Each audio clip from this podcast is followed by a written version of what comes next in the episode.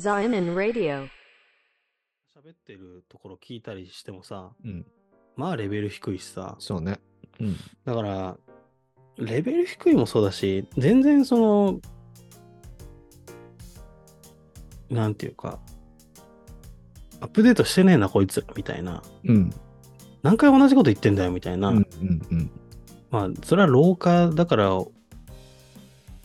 なんつうの、老化か由由来での起こりうることなのかもしれないけど、多分その人たちが高校生とかだった時の価値観のまま、あの、価値観とか社会観のま、日本観のまま、あの、何も変化をこう直視せずに、あの、しかも高校の時にも多分その価値観は間違ってたんだけど、それをそのまま引き継いでずっと大人になってきた人たちみたいなう感じ。ん、最近 YouTube を、ある YouTube を見てて、はいはい。あなんか、その、結構、俺らの多分、ちょ、ちょい上で、多分、生まれは昭和だと思うんだけど、すごい、こう、年の近い YouTuber がいて、それが結構、社会派じゃないんだけど、うん。なんか日本のこう、ものづくり系の、製造業系のことを話してる人で、うん。それがまあ、面白いというか、まあ、すごい難しいんだけど、内容は。うん。なんだけど、いかに日本が遅れてて、うん中国とかヨーロッパが進んでるかっていう話なんで、まあでも日本のこともすごい褒めてるんだけど、はいはいはでも本当におっさんたちが何も将来に対して投資をしてこなかった。結果が今のこれですみたいな話をよくするんだけど、うんうんその製造業とかの業界だけじゃなくて、俺ら結構それ以外の場面でもめちゃくちゃそういうこと感じる世代じゃん、俺ら。うん。うん。そうだね。で、やっぱ別に、俺はそういうパワーも持ってないし、知識も実績もないから、なんかその人みたいに何かこうアウトプットして、世の中を変えるなんてでき、できないし、でもやっぱなんか昔の空気感をなくしてほしいなって思うことがめちゃくちゃあるわけよ。うん。でですよ。うんやっと繋がった、ここで。はい。そこで、やっぱその、社会を変えるのはさ、うん。やっぱ俺は異端児だと思うんだよね。おー。っていうか、異端だと思うんだよね。うん。でやっぱ、わけのわからない、前もなんか結構前に話したかもしれないけど、個性とはみたいなうん。ところで、なんかそう、わけのわかんない人が出てきて、もうなんか、社会をごちゃごちゃに、ぐちゃぐちゃにしてほしいぐらいに思ってるわけ、俺。で、まあ異端といえばさ、わうんかるでしょ。で、うん異端といえば、やっぱ、キリスト、キリストさんじゃないですかっていう。ああ、なるほど。うん、てか、異端って言った時点で、ある程度ちょっと感づいてほしかったけど、そこ気づいてなかった？いや、全然、あの、思いもしなかった。キリストさんって異端だったんでしょ？そう、そうだね。その話もしたよね。キリスト教ってそうそうそうそう元いたんです、みたいな。そう、したねしたした。はいはいはで、なんか、どういうことを、が異端でっていうのを話したか？でも、その、い。うん。だって今やさ、キリスト教って、うん。そう、そうね。ぶっちゃけユダヤ教より有名でしょ？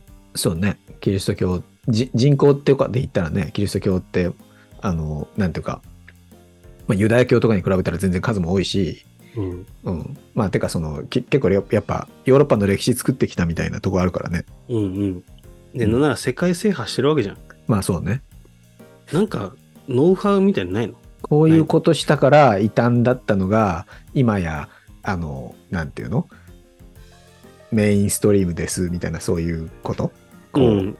キリスト教がなぜ、まあ異端だから最初はね、迫害されたわけですよ。その、キリスト教潰せみたいな動きもいっぱいあったわけだけど、うん。まあそこの中でなぜ生き残ってきたかみたいなのは、うん。そういう話でいいですか？全然全然。だって、最終的にはだって応援する人がめちゃくちゃいるわけじゃん。そうね。信じる人といううかさ。んうんうん。だそういうサポーター的な人たちがいるから、うんこう、世の中変えたような気がするんだよね。うんうんでもさ、今、昔と違って、今ってこう、いろんな批判の声が見えるようになったじゃん。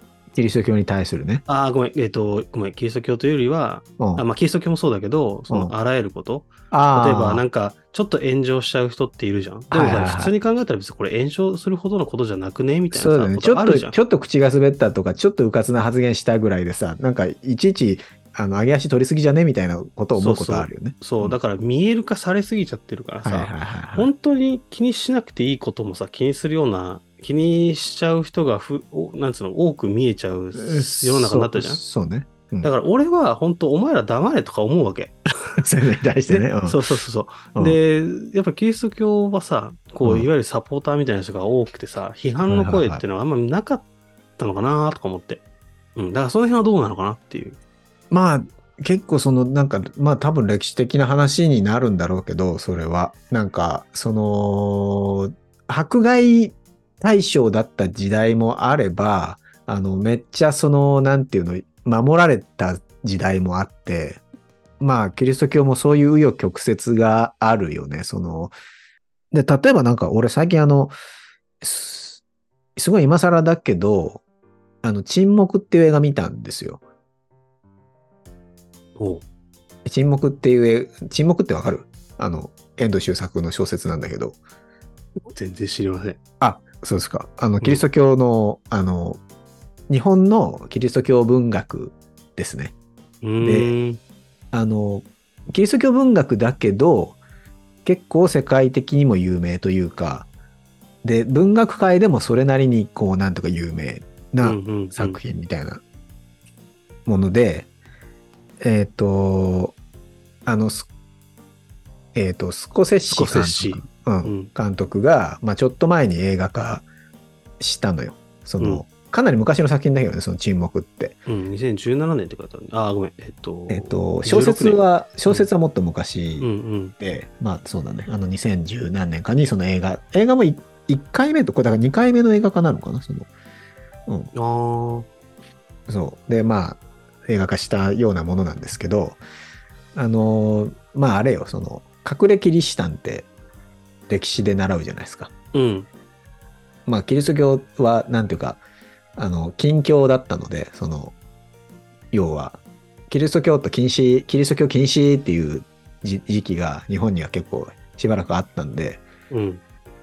まあだからキリスト教を信じてたら、あ信じてたら、あの、死刑ねっていう、そういう時代があったわけですよ。だから、なんていうかその、まあ、い異端っていうかその、なん、なんだろうな。攻撃対象だった時期もあるし、てかその沈黙っていうのはその、その時のキリスト教の、あの、宣教師の話なんだけど、うんうん。うん。まあ、か、と思えば、ヨーロッパでね、そのさ、バチカンとかがさ、あの、今でもその大きな権力を持ってるじゃないですか、カトリックは。うん。うん。まあ、ヨーロッパの歴史の中でキリスト教を、まあ、国教として認めて、ああ、じゃあ国の宗教をキリスト教にしようみたいな動きが、あの、ある一定の時から起こって、だからそこからすごい守られたというか、逆にそのキリスト教が権力をすごく持ってしまって、その、なんていうの？逆にその弾圧する側というかさ、その、キリスト教以外のものをこう許さないみたいな、そういうものとしても扱われてきたし、うーん。うん。キリスト教はだから、迫害される側の立場にもなったこともあるし、迫害する側の立場になったこともあるし、うん。歴史のタイミングによってまちまちなんですけど、聞かれてることが分かんなくなっちゃった。その異端、異端、異端としてうまくやっとくノウハウの話だっけ？まあ、もうそうだし あ、その、まあ、歴史、単純に歴史の話でもいいよ。まあ俺そんなにそのさ、歴史の、なんていうか、あの、ざっくりのそのキリスト教のあの流れっていうかさ、発生当初は異端だったから迫害されたんだけど、途中から手のひら返したように、こうヨーロッパでこう認められちゃって、でそこから権力持っちゃってみたいな、そういう流れはざっくりは知ってるけど、俺年号とか答えらんないからさ。年号は全然いいよ。うん。え、その、じゃあ、その迫害